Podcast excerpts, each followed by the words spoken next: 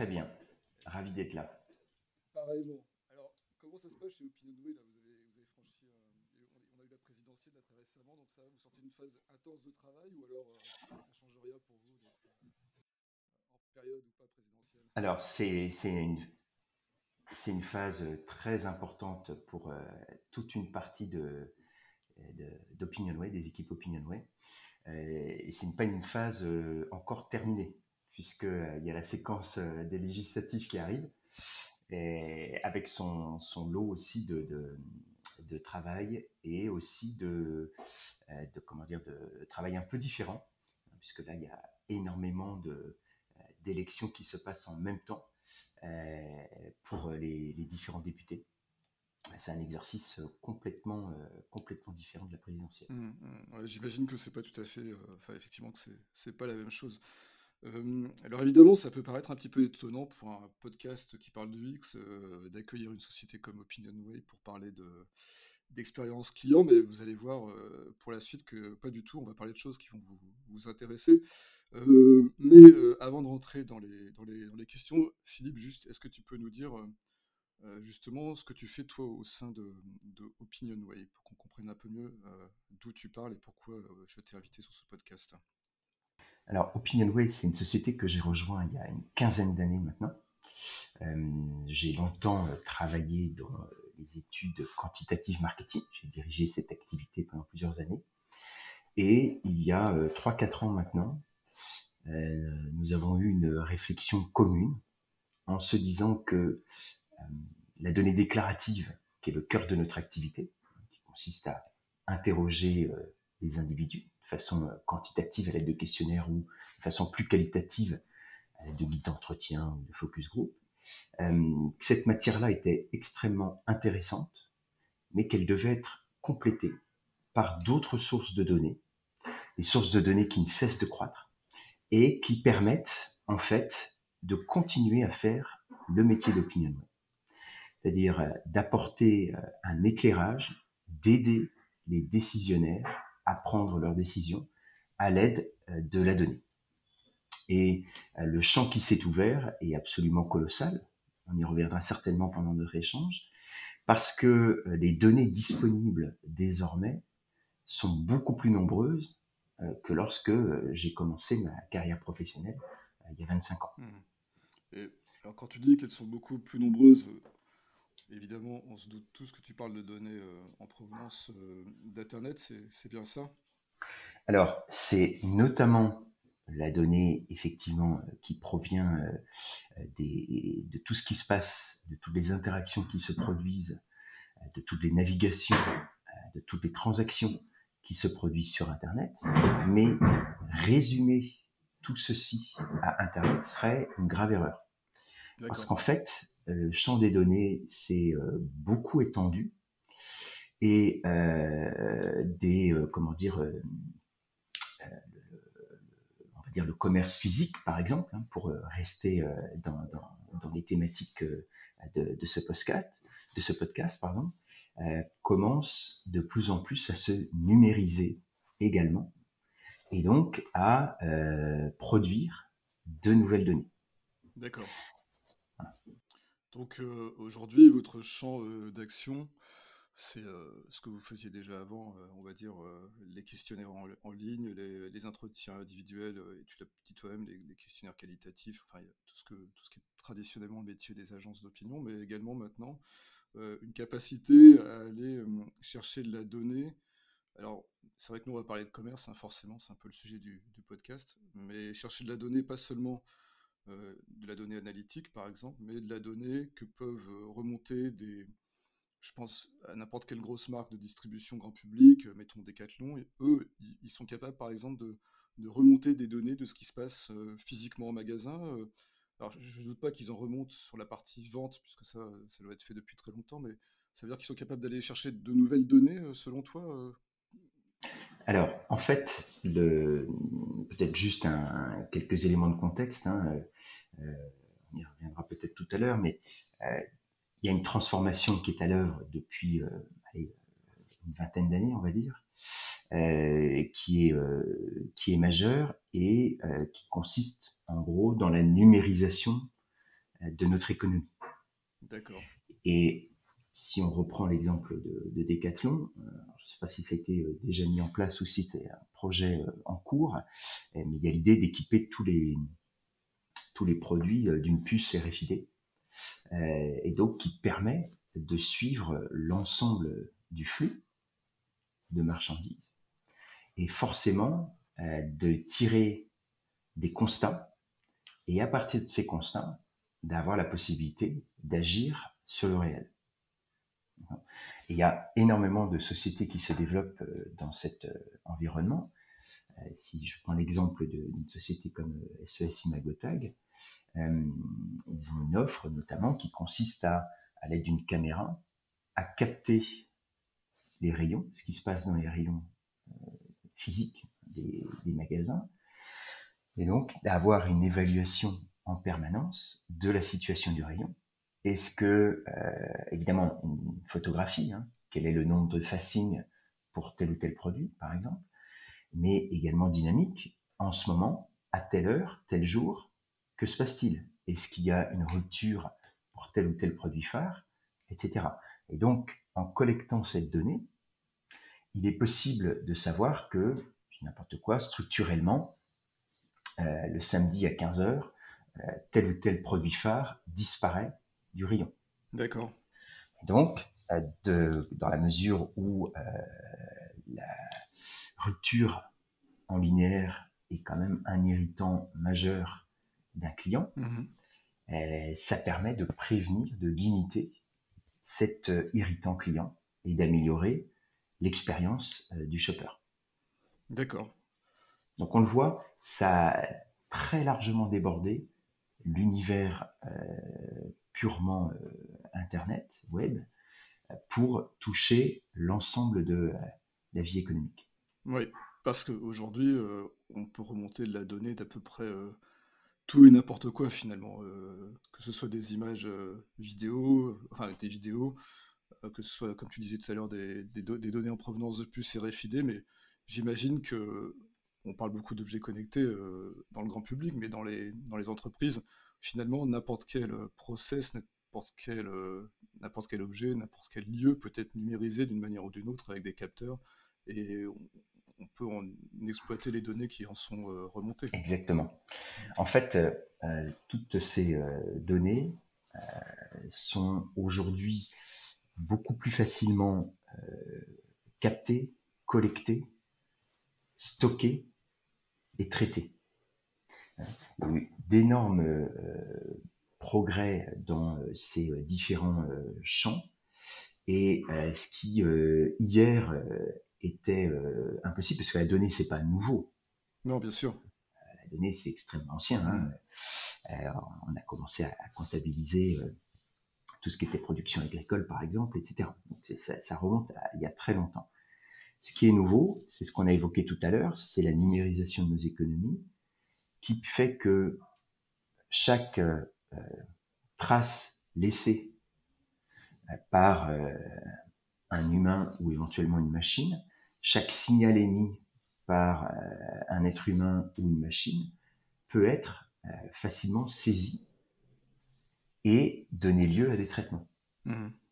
Oui. Après, ça on y reviendra sans doute tout à l'heure, mais évidemment, on, le, c'est une opportunité. Comme toujours, il y a une menace qui est la menace du data déluge, c'est-à-dire de crouler sous de plus en plus de données issues de plus en plus de silos de données. Mmh, mmh. Oui. on en parlera sans doute euh, d'ailleurs à nouveau, je, pense, de ça. Je voudrais juste un petit peu maintenant revenir en arrière, puisqu'on a un petit peu vu rapidement euh, de quel genre de données on pouvait parler. Euh, alors, euh, toi, je sais que tu t'intéresses, et c'est quelque chose dont tu as déjà parlé, beaucoup à ce qu'on appelle l'hybridation de, la donnée. Alors, je vais te laisser peut-être nous réexpliquer un petit peu tout ça, parce que j'imagine que ce stade de, notre entretien, les gens qui nous écoutent ont compris un peu de quoi on allait parler, mais est-ce que tu peux nous redire justement précisément?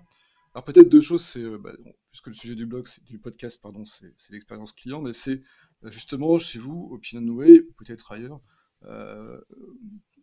comment vous faites cette hybridation de données, puis qu'est-ce que, quelle est exactement la, définition de cette hybridation de, données? Alors, peut-être en, préambule, quelques, on a commencé à en parler, mais euh, par donnée, moi j'ai une définition très large de la donnée. Mmh Donc ça c'est euh, ça c'est important, c'est-à-dire que on parlait des, des magasins à l'instant, un produit qui passe en caisse dans un supermarché qui est scanné euh, c'est euh, de la création de données. Euh, un commentaire laissé par un internaute, mmh. c'est de la donnée. Une interview, mmh. c'est de la donnée. Une mmh. position GPS, c'est de la donnée. Et donc toutes ces traces qui sont laissées, ces signaux qui sont émis par les hommes par les machines, peuvent être stockés, traités, analysés. Et ils peuvent ces données pardon, peuvent venir euh, expliquer ou peuvent venir permettre d'établir des constats sur des situations. D'accord? Et souvent, ces constats, grâce aux données massives, euh, ces données granulaires, ils permettent d'avoir une très grande finesse dans les constats. Hmm. On peut savoir euh, combien de produits sont vendus au bout de deux heures, euh, hmm. euh, combien de clients sont passés en une heure, etc. etc. Hmm. Donc, une très grande finesse de données. À côté de ça, ces données, si elles sont toutes traitées en silos, les données transactionnelles d'un côté, les données de flux de l'autre, etc., elles vont donner de la valeur, mais elles ne vont pas donner autant de valeur. Mmh, mmh. D'où l'idée, en fait, d'hybrider euh, différentes sources de données, c'est-à-dire, en fait, l'hybridation, qu'est-ce que c'est? C'est euh, relier entre elles des données de nature différente. Des questionnaires, des sources web, de l'open data, etc. C'est un petit côté, euh, si je puis me permettre, quand tu dis ça comme ça, ça me, donne, ça me fait penser à l'alchimie, tu vois. On mélange des différents ingrédients et on voit ce qui ressort. C'est un petit côté magique, je trouve. Alors, je ne sais pas si euh, c'est la quête de la pierre philosophale, mais en tous les cas, je pense que euh, plus prosaïquement, pourquoi est-ce qu'on fait ça? C'est pour créer de la valeur. Hmm. Soit en proposant des services qui vont être plus pertinents, plus différenciant, soit également en étant en capacité de réaliser des économies parce qu'on va mieux comprendre comment on dépense, ce qui est efficace, ce qui ne l'est pas, et donc générer des, mmh. économies. Mmh, mmh. Alors, comment on fait ça? En fait, deux choses. On améliore la compréhension des situations grâce à cette complémentarité de données et souvent, on a des données qu'on appelle de contactabilité, qui permettent de rentrer en relation avec le client final. Donc un email, euh, un 06, euh, une adresse postale, peu importe. D'accord? Et cette hybridation de données permet également de plus facilement activer les résultats qu'on a observés, obtenus, la compréhension qu'on a eue, hmm. grâce à ce lien avec euh, l'action. Hmm. Moi, ce que je comprends, et je vais essayer de résumer, tu me diras si, j'ai bien compris ou pas, en fait, euh, c'est que euh, aujourd'hui, on est capable de récolter de la donnée euh, de manière très diverse, très variée, grâce à la numérisation de l'économie, des entreprises, etc. on sait aussi très bien récolter des données déclaratives via des enquêtes, alors moi j'appelle ça d'opinion, je ne sais pas comment on appelle ça exactement dans le domaine du marketing, et ce que tu étais en train de me dire, c'est que en, arrivant à croiser ce genre de, données, du déclaratif et de, l'observable, si je puis dire, on peut arriver à tirer encore plus de valeur des données qu'on a si on n'observe qu'un seul canal de récolte de données. En quelque sorte, ça paraît même d'ailleurs assez, assez logique. On se dit toujours. Enfin, moi, ça me fait penser, je, parlais d'alchimie, mais ça me fait penser aussi à des, mathématiques et on se rend compte que des fois, on peut tirer toujours des nouveaux résultats quand on mélange des, données, en fait, j'imagine dans le domaine des, statistiques.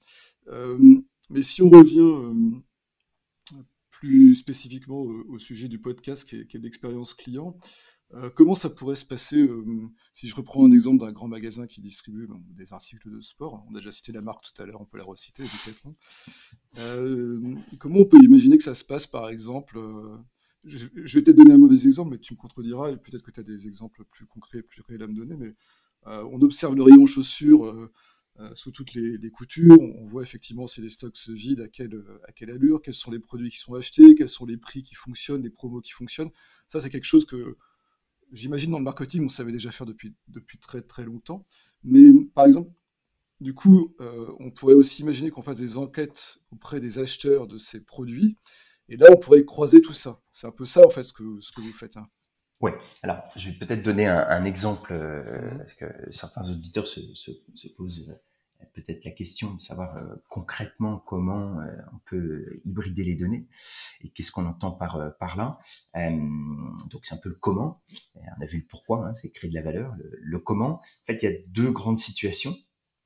C'est-à-dire que soit on a une clé qui permet de passer d'un jeu de données à un autre. par exemple, si on, interviewe un fichier de clients issu d'un CRM, eh bien, euh, on a l'email pour euh, pousser l'enquête et on a le compte client pour euh, avoir les données transactionnelles. D'accord? Alors, ça peut parfois aussi être indirect. On parlait des, élections tout à l'heure. on peut par exemple croiser une analyse des mots-clés qui sont tapés dans, les moteurs de recherche sur les candidats avec les intentions de vote ou l'image des candidats. Donc là, c'est deux sources de données qu'on va rapprocher pour essayer de comprendre s'il y a des liens ou si euh, on arrive à avoir euh, un éclairage sur les intentions de vote ou l'image des candidats construit via la recherche euh, de mots-clés et d'informations sur, sur le web. donc, je dirais que dans cet exemple du CRM, les données transactionnelles vont permettre de comprendre comment le chiffre d'affaires euh, de ce retailer se construit. Euh, la fréquence, euh, les montants dépensés, les catégories achetées, etc. Mais en revanche, ces informations-là, en aucun cas, ne vous disent le pourquoi. Qu'est-ce qui a amené ce client à acheter tel ou tel produit à venir chez vous? Et il y a également un certain nombre d'informations qui vous échappent, et qui ne sont pas neutres pour un, commerçant. C'est qu'est-ce que mon client achète ailleurs? Vous voyez, on voit au travers de ça, et ce qui est euh, fascinant, c'est que euh, je parlais tout à l'heure des silos d'information. Le tropisme pour euh, chaque silo, chaque responsable de silo d'information, c'est de penser que on a toutes les informations disponibles et suffisantes dans son silo d'appartenance. Or, on voit bien au travers de cet exemple qu'on a intérêt à dépasser euh, les silos pour aller créer de la valeur et une meilleure compréhension. Et c'est absolument pas neutre, notamment dans le secteur de l'expérience client, qui est un effort collectif des organisations pour mieux interagir avec son client. Donc, euh, ça peut paraître technique, mais en fait, comme souvent, pour que ce soit bien fait, il y a une dimension plus managériale, humaine. Euh, dialoguer, euh, le, dialogue des données, c'est à la fois le dialogue des données et le dialogue sur les données. Mmh avec différents interlocuteurs. Oui, mais ça, euh, je vois très bien d'ailleurs, c'était déjà une discussion qu'on avait eue ensemble. Euh, c'est toujours intéressant de voir à quel point aujourd'hui la, la, technologie, euh, la numérisation des entreprises entraîne des changements organisationnels, ou en tout cas une nécessité de, se changer pour pouvoir s'adapter et profiter des effets de, la numérisation. Et moi, j'aime beaucoup cette idée de se dire que, comme tu viens de le, démontrer si bien, de se dire voilà, on a, on a je sais pas, des gens qui sont dans un silo de l'entreprise, qui vont avoir des données, des données de leur propre silo, et qui vont s'en satisfaire en se disant ben, moi je sais tout. Et c'est vrai dans une certaine mesure, mais c'est en fait c'est cloisonné. Et on a d'autres gens dans la même entreprise qui vont tenir le même raisonnement. Et on se rend compte que si finalement on n'a pas une organisation transverse qui serait capable d'aller euh, récolter les données dans tous les silos et d'avoir des gens, et, là, et ça, ça, je trouve ça très important, d'avoir des gens, j'allais dire, suffisamment intelligents pour aller euh, trouver de la valeur dans ce croisement de données, parce que j'imagine que le challenge, il est à la fois euh, de savoir mettre en place les outils et l'organisation qui va avec cette volonté d'hybrider les données, enfin d'aller les récolter partout dans l'entreprise, mais il faut aussi avoir, j'imagine, des gens qui soient capables aussi d'aller tirer de la valeur de tout ça. Parce que comme tu disais tout à l'heure, euh, le risque, c'est d'avoir énormément de données, et d'ailleurs, c'est pas un risque anodin, et, je crois que tout le monde en est conscient aujourd'hui, avec la numérisation, on a trop de données en général, mm, mm. on ne sait pas vraiment quoi en faire. Euh, comment on fait justement pour aller euh, dans ce brouillard, dans cet amas, comment on fait pour aller chercher ce qui est pertinent pour l'entreprise? Ça doit être très compliqué. Alors, c'est ça, euh, c'est là où, euh, comment dire, il y a, un, effort fondamental qui est euh, non pas de partir des données disponibles, parce que, comme tu le dis, et je pense que tout le monde l'expérimente au quotidien, c'est plus une donnée rare c'est pas une, une denrée rare. C'est devenu une commodité. Donc, il faut, là où il y a le goulet d'étranglement, c'est plus dans la production de données, c'est dans l'exploitation des données. Oui, tout à fait. Et c'est là où euh, il faut, euh, comment dire, passer euh, une bonne partie du temps à bien définir quelles sont les difficultés ou les sources euh, les difficultés ou les opportunités pour l'entreprise. Et dans ce diagnostic même, les données peuvent jouer un rôle déterminant parce que la mise en place d'un système interne de données, la mise sur écoute en quelque sorte, euh, son auto-auscultation euh, des organisations, va permettre de constater que, j'en sais rien, euh, que ça fonctionne très bien à tel ou tel endroit et qu'en revanche, il y a des difficultés à tel ou tel autre. Donc ça, va venir nourrir un premier diagnostic. Et puis, le diagnostic avec les autres parties prenantes, comme les clients, va permettre de comprendre aussi quels sont les enjeux de la marque. Est-ce que c'est un déficit de notoriété, par exemple? Est-ce que c'est un, problème de gamme? Est-ce que c'est euh, un souci de réachat? Bref. Et à partir de là, il s'agit de bien poser le problème et de se dire, mais quelles données, quelles données nous permettraient de regarder cette euh, difficulté, ce problème, de l'éclairer, de nourrir pour qu'on arrive à prendre de meilleures décisions? Mmh, mmh. De meilleures décisions par rapport à, des décisions qui sont euh, souvent euh, encore prises sur soit l'expérience, mmh. d'accord mais dans un monde de plus en plus inconnu, l'expérience d'hier est de peu d'utilité, ou euh, pris euh, un peu à l'intuition euh, et pas forcément documenté. D'accord? Mmh, mmh. Non, il y, a des moyens maintenant de prendre des décisions plus sûres, à condition évidemment de, de correctement exploiter ces données.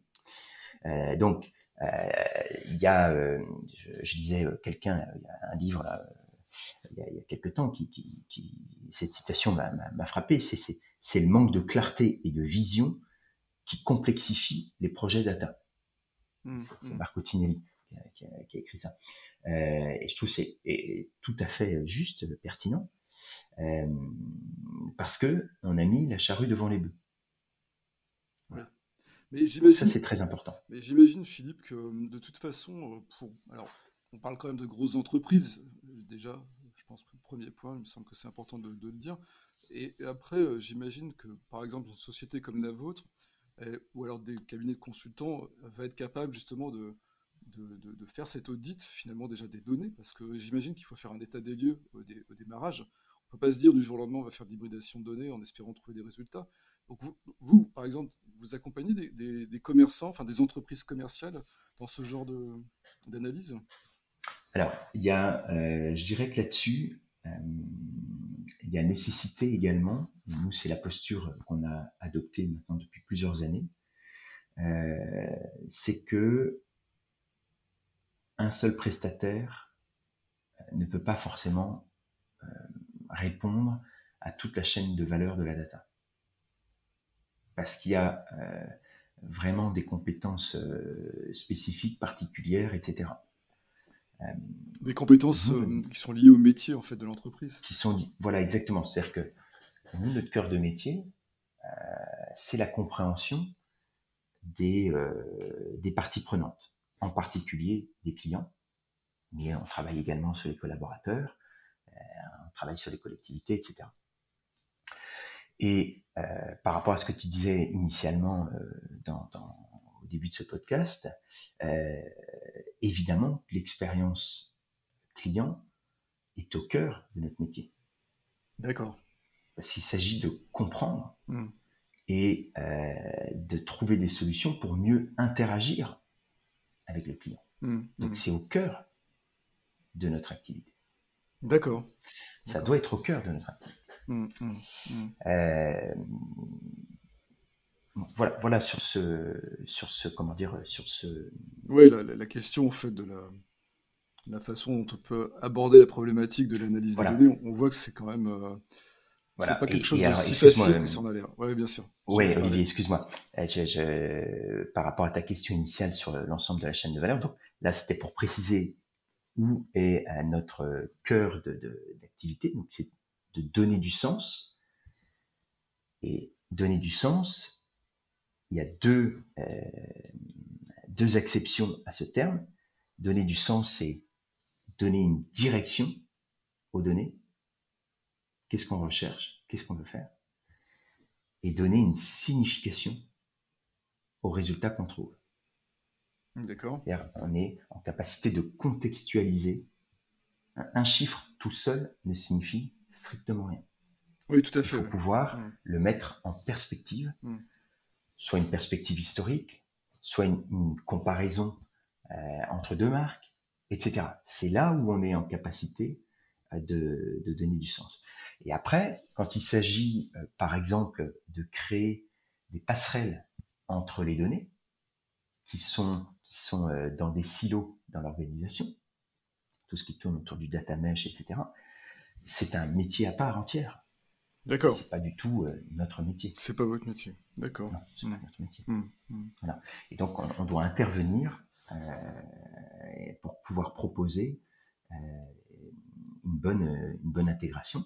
Et ce qui veut dire aussi, et c'est la raison, une des raisons pour lesquelles OpinionWay a, a lancé ce hub dédié à l'hybridation des données et à l'innovation, c'est même si on va pas faire ce métier, on doit être en capacité d'en comprendre les enjeux, les tenants, les aboutissants, et de dialoguer avec les hommes de l'art des différents métiers qui sont nécessaires euh, à une bonne exploitation des données dans l'entreprise. D'accord. Très bien, bah, écoute, tout ça c'est fort bien et très intéressant. Euh, on a vu un petit peu la difficulté qu'il peut y avoir euh, euh, dans cette approche d'hybridation des données, est-ce que dans ton expérience, très simplement ou très prosaïquement, il existe des, pièges qu'il faudrait éviter? Quels seraient les... D'habitude, on parle toujours des best practices, mais moi j'aime bien parler des bad practices. Euh, on a vu que c'était compliqué. Et, finalement, qu'est-ce qui peut mal se passer? Je trouve ça intéressant d'avoir une vision comme ça. Peut-être par rapport à la complication, euh, il y a, euh, comme tout ce qui est nouveau, il y a une phase d'appropriation par les organisations. Il y a des solutions qui sont en train de se développer. D'accord? Je, donne un exemple vraiment un peu bateau, mais c'est juste pour expliquer le, principe. Si on voulait faire, euh, si on voulait utiliser les données avec un outil comme Excel, hein, pour hybrider les données, c'est un outil qui n'est pas forcément le plus pratique pour faire ce genre de choses. J'imagine. Il vaut mieux basculer avec des outils de BI, par exemple. Ouais. D'accord? Euh, Tableau Software qu'on utilise beaucoup euh, chez nous. Mmh. Euh, donc, au fur et à mesure, il y a aussi des solutions qui se créent, des habitudes qui se construisent. Et donc, c'est encore une démarche relativement nouvelle, mais qui, au fur et à mesure que la gouvernance des données au sein des organisations va se mettre en place, va être de plus en plus facile à opérer parce qu'on aura à la fois des données propres et euh, des outils, des process, des algorithmes pour pouvoir exploiter euh, plus facilement euh, cette, cette matière. C'est amusant parce que ce que j'entends dans ce que tu dis, c'est que ça donne l'impression que on en est un peu au début de l'histoire en fait dans cette question d'hybridation des données. Mais oui, parce que, alors, et, comme souvent, hein, il y a eu des expérimentations, euh, et moi, depuis le début de ma carrière professionnelle, c'est quelque chose qui, qui, apparaît en, filigrane. Euh, mais euh, c'est comme tout ce qui tourne autour de l'intelligence artificielle. beaucoup de choses ont été pensées, etc. Mais depuis une dizaine d'années, il y a eu une accélération phénoménal euh, parce que il y a aussi eu les moyens de collecter, stocker, traiter massivement euh, de la donnée euh, et avec toutes les architectures big data, etc., qui permettent plus facilement de se saisir de ces énormes volumes de données pour en tirer de, pour être en capacité d'en tirer de la valeur. D'accord? Donc oui, c'est des choses qui sont encore relativement nouvelles, il faut être humble, et on est euh, dans une phase d'expérimentation, euh, mais qui est aussi euh, de ce fait extrêmement stimulant. Oui, j'imagine. Et alors justement, tu as parlé du mot, tu t'es emparé du mot, je voulais prononcer après, qui est intelligence artificielle, parce que j'imagine que, en tout cas, certains algorithmes vont avoir une importance capitale avec de l'intelligence artificielle moi j'ai toujours compris qu'on pouvait arriver à détecter des, des patterns, des schémas de données, des, mmh. choses comme ça au sein de, de, de, données a priori disparates. C'est le cas enfin, Est-ce que tu as un retour d'expérience que, que, tu peux nous partager là-dessus? Alors, en fait, euh, sur le... Oui, euh, quand, comment dire L'énormité des volumes fait que on ne peut pas utiliser les mêmes méthodes qu'avant. Je prends un exemple très concret. D'accord. Euh, dans nos dispositifs euh, quantitatifs, c'est-à-dire où on va interroger, par exemple, 1000 Français, un échantillon de 1000 Français pour euh, faire une intention de vote ou pour euh, évaluer l'image de retailer, d'accord? On pose parfois une ou deux questions ouvertes. des champs libres où on va dire, par exemple, bah, que pensez-vous de l'enseigne X, Y, Z, etc.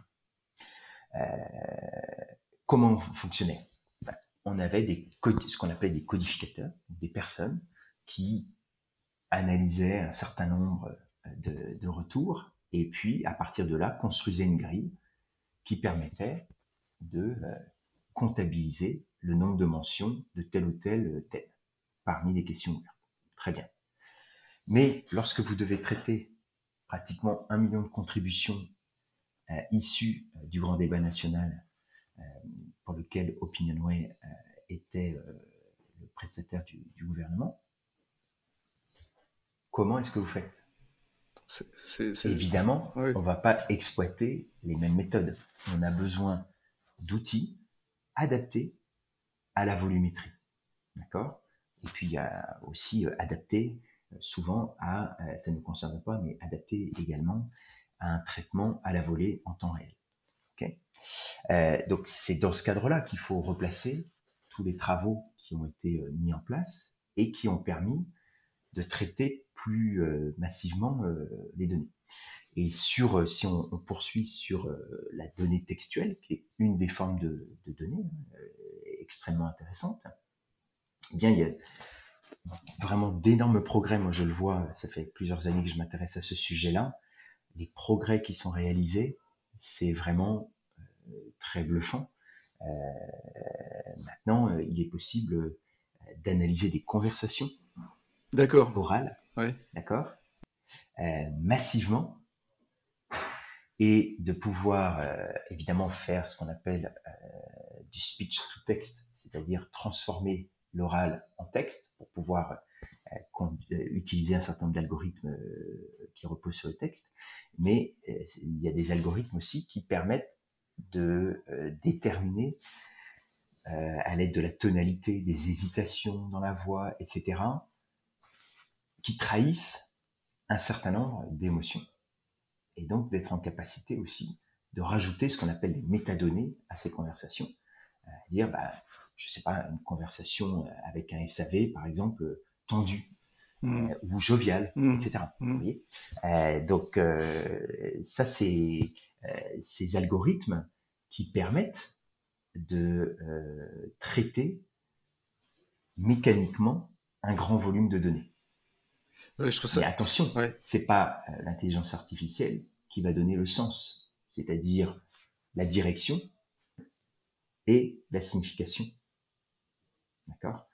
Il faut être capable, euh, si on se rend compte euh, que en ce moment le SAV, euh, les conversations sont assez tendues, etc., etc., d'aller faire le lien avec, je dis n'importe quoi, la sortie d'un produit qui génère pas mal d'insatisfaction auprès des clients. Oui, et d'accord. Et ça, c'est sûrement ça qui est pas facile à faire, j'imagine, parce que quand on a, comme tu dis, si on a SAV où les, les échanges sont tendus, arriver à détecter pourquoi ils sont tendus euh, dans la masse de données qu'on peut exploiter, euh, c'est là qu'est un peu le challenge finalement de réussir à, l'hybridation des données.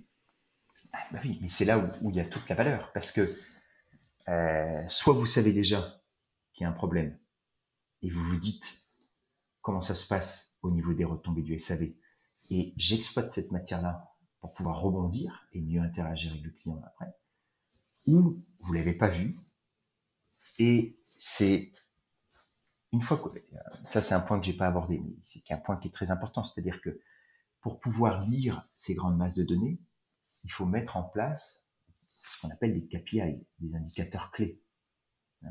là aussi, on y reviendra peut-être après, mais il y a beaucoup d'écueils euh, à tous les étages. Hein. Peut-être que je répondrai à ta question quand même euh, tout à l'heure. Euh, et quand on met en place ces KPI, l'objectif, il est de se dire ces KPI, ces différents KPI me permettent de monitorer l'activité de mon entreprise. Et là, si c'est bien fait, on va avoir un KPI, tiens, c'est bien, mais on a quand même un taux de réclamation qui a mal progressé. Et donc, là, ça doit être un bip dans le cerveau de, la personne euh, qui est à la manœuvre et euh, de se dire, mais que se passe-t-il? Et là, vous avez le retour chiffré. Effectivement, habituellement, on a 100 conversations par semaine un peu tendues. On en a 1500. Euh, ces 1500, euh, voilà comment elles se sont réparties. Voilà les thèmes qui ont été abordés, etc. Et donc, on est en capacité plus rapidement de détecter et donc de venir améliorer les interactions avec les clients. Mmh, mmh. Voilà le lien de... très direct avec l'expérience. Qu'on n'avait pas fait jusqu'à maintenant, mais je savais très bien qu'on finirait par, euh, y arriver. Parce que tout ça est relié bah à, mm. ces éléments-là. Mais c'est super intéressant. Alors c'est même très excitant. Euh, moi, je trouve ça. Moi, j'adore le fait qu'on puisse euh, analyser les émotions des conversations. bon, grâce à certains algorithmes, d'IA ou pas d'IA, à la limite, peu importe. Mais il y a une autre question qui me vient à l'esprit justement quand tu. Est-ce qu'il est possible, par exemple, de tu, parlais de KPI à l'instant et tu disais on les, on les détermine à l'avance, mais est-ce que finalement, euh, imagine que je détecte un problème, par exemple, euh, on en revient à cette histoire de conversation avec le, support, par exemple, ou le service client après-vente, hein, euh, on voit que ça se passe pas bien.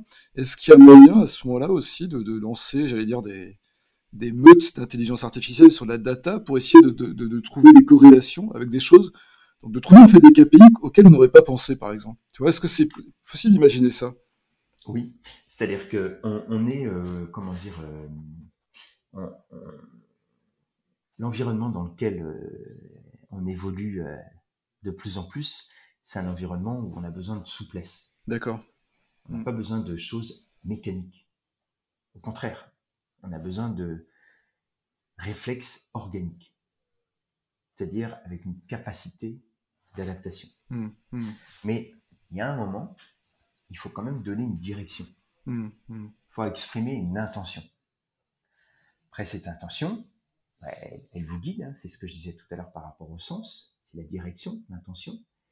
Euh, mais il ne faut pas être buté, c'est-à-dire que il peut y avoir des vents contraires, une situation que l'on n'avait pas prévue. J'ai même envie de dire que c'est de plus en plus souvent le cas. Donc, il faut être en capacité de pouvoir réagir à ça euh, et donc d'ouvrir ses chakras. Et, c'est ce qui se passe. Hein, si je reste pour, pour garder un fil dans euh, l'exploitation des données euh, sémantiques, lorsque vous avez entraîné un algorithme, parce que ça s'entraîne. Mmh, tout à fait, oui. Mmh. C'est ce qu'on appelle superviser un algorithme, c'est-à-dire qu'on va lui, lui, apprendre à reconnaître, en quelque sorte, tiens, quand tu vas lire ce type de mention, eh ben, il faut les placer dans telle rubrique. Ok. Après, euh, comme l'intelligence artificielle travaille 24-24 et qu'elle a des grosses capacités, elle va pouvoir retraiter le corpus en intégrant cette euh, nouvelle euh, cette, cette instruction. Très bien. Et puis, a un moment, on va se retrouver avec un résidu, c'est-à-dire finalement des verbatims qu'on n'arrive pas à classer dans le rubricage auquel on avait abouti dans l'itération précédente. Bah, c'est là où le cerveau humain doit être, euh, comment dire, utilisé. Et là, on va lire tout. On va regarder, on va essayer de comprendre. Est-ce que c'est un souci lié ah oui, c'est vrai, on a oublié cette rubrique, enfin cette sous-rubrique, mais ça rentre dans cette rubrique-là, où on va identifier quelque chose qu'on n'avait pas vu avant. Et là, bah, si on n'a pas vu avant, il faut euh, repartir dans une logique de, compréhension, puis de voir quels peuvent être les impacts, etc. etc. Et euh, soit c'est quelque chose qui est quand même relativement limité encore, on se dit c'est limité, mais potentiellement c'est très dangereux. D'accord? Parce qu'aujourd'hui, on n'est pas à se dire, à raisonner en probabilité de survenance d'un événement. Mmh, mmh. Non, on a quitté ce monde-là. Mmh. Maintenant, c'est tel phénomène, s'il se produit, qu'est-ce que je fais? Et même si la probabilité est très faible, si elle s'avère, ça peut être une situation extrêmement dangereuse pour l'organisation, pour la marque. Et donc, euh, il faut quand même que j'y ai peut-être réfléchi un peu avant. Écoute, c'est vraiment. Euh, on, a, le temps court et c'est super intéressant. Euh, mais je vais, essayer peut-être un petit peu de résumer notre conversation parce qu'on a quand même dit beaucoup de choses. Effectivement, euh, on n'a pas tellement parlé d'expérience client, mais je crois que on a bien compris qu'en fait, là, en abordant un, sujet global, on pouvait voir à quel point, avec la manière dont on pouvait récolter énormément de données de nombreuses sources différentes et surtout des données de nature très différente parce que c'est à limite, je dirais, c'est facile de remonter des, chiffres de vente, des, choses comme ça. Euh, ce qui est étonnant aujourd'hui, c'est de pouvoir remonter aussi des verbatims clients et pouvoir les analyser et en tirer euh, des données qui ne sont pas des données quantitatives, mais des données, euh, comme on peut les appeler, quand on parle d'émotion, on parle plus de données qualitatives, et en tout cas de recroiser ces données-là avec des chiffres plus quantitatifs. Et ça, je trouve ça vraiment passionnant parce que ça veut dire que en tant qu'entreprise commerciale et puisque le sujet du podcast, vous l'avez déjà dit plusieurs fois, c'est l'expérience client, ça veut dire qu'aujourd'hui, en mettant en place à la fois une bonne organisation, on a vu ce point-là, en fait, on ne peut pas non plus euh, faire de l'hybridation de données ou faire ce genre d'analyse si on ne change pas l'organisation de l'entreprise. En mettant en place la bonne organisation, en mettant en place les bons outils, ça aussi on en a parlé, tu nous as dit, ce n'était pas le rôle d'OpinionWay, mais en tout cas vous pouviez accompagner les entreprises qui le faisaient. Euh, on peut arriver à aller beaucoup plus loin que ce qu'on peut faire aujourd'hui. Euh, et c'est-à-dire euh, arriver à détecter, c'était un peu la conclusion finalement de la conversation aussi, de, détecter des, même des signaux faibles qui seraient euh, les prémices ou les signes annonciateurs d'événements plus forts, plus importants. Toi, tu disais dangereux, mais est-ce que c'est pas une vision négative? Ça peut être aussi très positif. On peut imaginer qu'on détecte des très très bonnes nouvelles à travers des signaux faibles. Tu as tout à fait raison. C'est un comment dire un impact de notre profession qui est souvent dans la dans la prudence, qui est, une vertu. Hein, J'imagine. Euh, mais euh, c'est exactement ça, c'est-à-dire qu'on peut se rendre compte aussi, tiens, d'un usage qu'on n'avait pas imaginé sur ses produits. Mmh. sur des réseaux comme TikTok, c'est typiquement mmh. le, lieu idéal pour ce genre de choses. et donc, c'est ça, c'est menace, opportunité, c'est en fait la capacité à être au plus près de son environnement. En fait, l'organisation aujourd'hui euh, des entreprises, euh, elle doit devenir un peu euh, comme une pieuvre, pas pieuvre. Dans le bon sens du terme alors. Exactement. et je ne sais pas si les auditeurs ont vu, mais en tout cas, je les encourage à, suivre ce, reportage sur Netflix de My Teacher Octopussy, qui est fabuleux. Et en fait, on voit tous les capteurs qui permettent à Pieuvre de comprendre son environnement et quelle intelligence euh, elle, en, elle en tire. Mmh, Donc elle est mmh. capable de s'adapter à ça. Et dans un environnement très mouvant, euh, très incertain, euh, voire inconnu, dans lequel nous sommes aujourd'hui, je trouve que c'est une image qui est intéressante. Mmh. Mais si tu en es d'accord, Olivier, je veux, je veux, bien parler effectivement un peu de, d'expérience client également. Oui, tout à fait. Pour pouvoir faire le lien avec euh, ce qui a été dit avant. Parce que l'expérience client, euh, en fait, c'est pas, c'est, je sais pas qu'aucune entreprise le faisait avant, mais c'est un concept quand même relativement euh, nouveau qui apparaît, on va dire, à la fin des années 90. on peut prendre comme point de repère célèbre citation du, du, manifeste Palo Alto, les, les marchés sont des conversations. Mmh d'accord, je la connaissais pas. Euh, ou la sortie du livre, l'économie d'expérience de, du mot, et puis je, je sais plus, doute. Euh, bref, peu importe. Et en gros, c'est à cette période, me semble-t-il, que plusieurs euh, révolutions dans lesquelles on ne va pas rentrer, mais entre autres la révolution technologique, se mettent en place. Et ces différentes révolutions managériales, état d'esprit, etc., questionnent, remettent en cause les business models des entreprises. C'est-à-dire, les business models, c'est la façon dont les entreprises créent de la valeur. Et j'ai envie de dire, pour pas être trop long, que euh, le, ce qui se passe, c'est que désormais, le lien vaut plus que le bien. Le lien qu'une entreprise, qu'une marque est capable d'établir dans la durée hmm. avec un consommateur, avec un client, vaut plus que le bien hmm. qu'elle lui vend un. Hmm. On comprend un peu mieux les modèles de gratuité, par exemple, avec, euh, avec cette approche. Oui, tout à fait. Mais c'est vraiment intéressant ce que tu dis parce que ça me permet de, je, me permets de rebondir là-dessus parce que bien sûr, euh, il y a une entreprise, je trouve, qui fait très bien ça et qui m'étonne toujours et, finalement que, j'utilise d'ailleurs aussi beaucoup en tant que client, c'est Airbnb. Et, je voulais t'en parler plus tout à l'heure. C'est, euh, je ne sais pas si tu as vu, mais ils ont, refait euh, une partie de leur, de leur interface. Alors, c'est pas un changement majeur, ça n'a l'air de rien.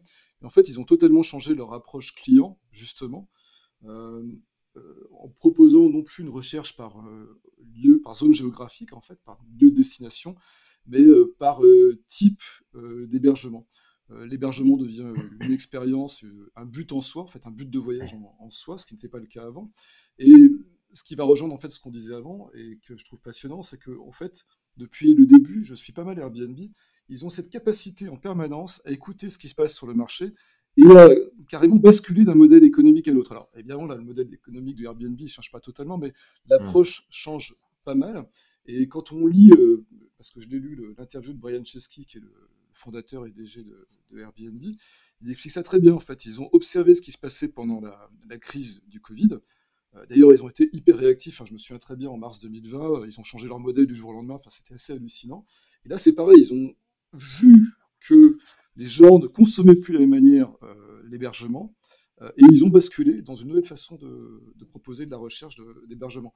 Et Airbnb, tu parlais d'entreprise où le lien est plus important que le bien, est connu pour être une entreprise qui n'a aucun bien, puisque aujourd'hui, c'est pas une chaîne hôtelière Airbnb, c'est pas Accor, hein, ils ont aucun bien ils ne font que de la mise en relation et ils sont euh, milliardaires euh, grâce à ça. Donc effectivement. Euh, Exactement.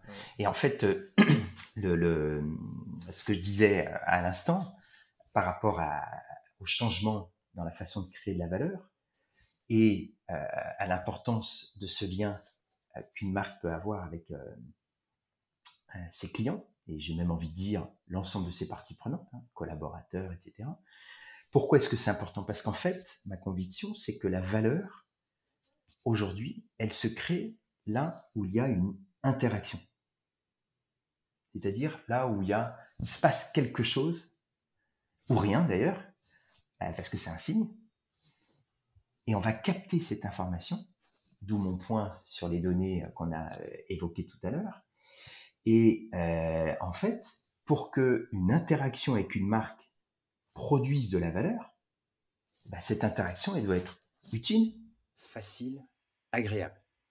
Et cette interaction, elle peut avoir, elles peuvent avoir lieu avant, pendant, après l'achat ou la consommation du produit. Et euh, cette interaction, elle peut être indépendante de la marque. Par exemple, quand un consommateur va lire un avis euh, client sur la marque. Et L'expérience client, la définition que, j'utilise, c'est finalement l'ensemble des perceptions, des opinions, des impressions, des émotions, des représentations symboliques qu'un client a avant, pendant, après l'usage ou l'achat d'une marque. Et tout ça, euh, c'est le fruit des interactions du client avec la marque. Et c'est éminemment complexe parce qu'on est sur de l'humain, et en plus, une interaction avec une marque, ça s'inscrit dans un contexte, et le contexte peut être extrêmement euh, mouvant également et source euh, de, complications euh, et de, complexité.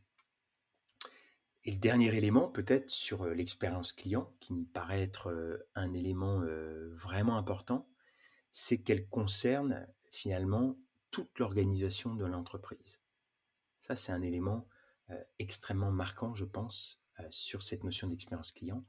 Et c'est d'ailleurs un élément qui peut fédérer, qui peut permettre de travailler au-delà des silos pour que l'ensemble de l'organisation se mette justement euh, dans une optique de proposer la meilleure expérience client possible dans ses prestations.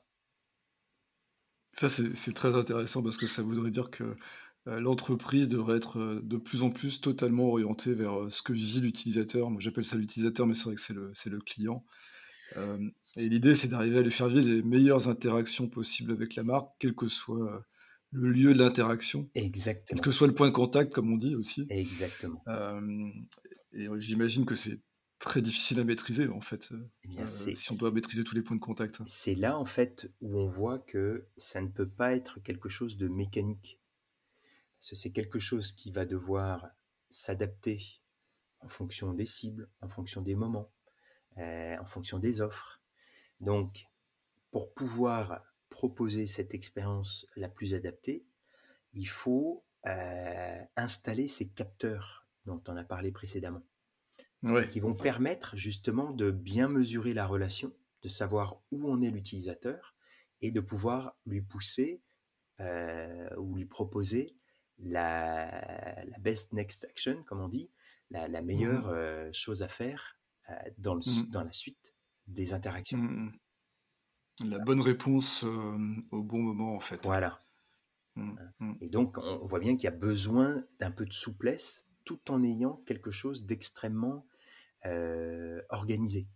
Et c'est pour ça que je parle de, d'un marketing un peu mécanique qui doit passer à un marketing beaucoup plus organique. D'accord. Et ce que je dis là sur l'expérience, tu parlais d'ailleurs d'expérience utilisateur à l'instant, et c'est très bien, euh, parce que c'est vrai mmh. que ce qu'on dit de l'expérience client, c'est aussi ce qu'on peut dire de l'expérience collaborateur, par exemple. Tout à fait. Ouais, ouais. Parce que qui est aussi euh, un sujet euh, d'importance. Moi, j'ai vu ça. Qui est un sujet d'importance majeure, parce que si on prend encore un, un, pas de, de recul, finalement, qu'est-ce qui fait la richesse d'une marque? C'est sa capacité mmh. à interagir euh, de la façon la plus euh, pertinente avec l'ensemble de ses parties prenantes, ses clients évidemment, mais mmh. aussi ses collaborateurs, euh, ses partenaires, les associations, les pouvoirs publics, bref, mmh. toutes les parties prenantes, les actionnaires, etc., etc. C'est ça la vraie force d'une marque. Oui, on voit que en fait, en disant ça, euh, on imagine, euh, on retrouve l'image, je trouve, de, la pieuvre euh, avec toutes ses tentacules et qui doit être capable de fournir exactement la même expérience, exactement la même expérience, en tout cas la même tonalité d'expérience, quel que soit le contact, que ce soit le collaborateur, l'actionnaire, comme tu dis, le journaliste éventuellement, et puis évidemment le client. L'image de la pieuvre est intéressante pour la mmh. captation des données et l'adaptation après de la pieuvre à son environnement. Mmh. Mmh, Il faudrait quand même qu'on arrive à trouver un animal un peu moins euh, repoussant que la pieuvre, mais j'en vois pas pour l'instant avec autant de, de bras. ou qu'on change euh, l'image qu'on peut avoir de la pieuvre? Ah, effectivement, ça c'est, une très très bonne remarque aussi.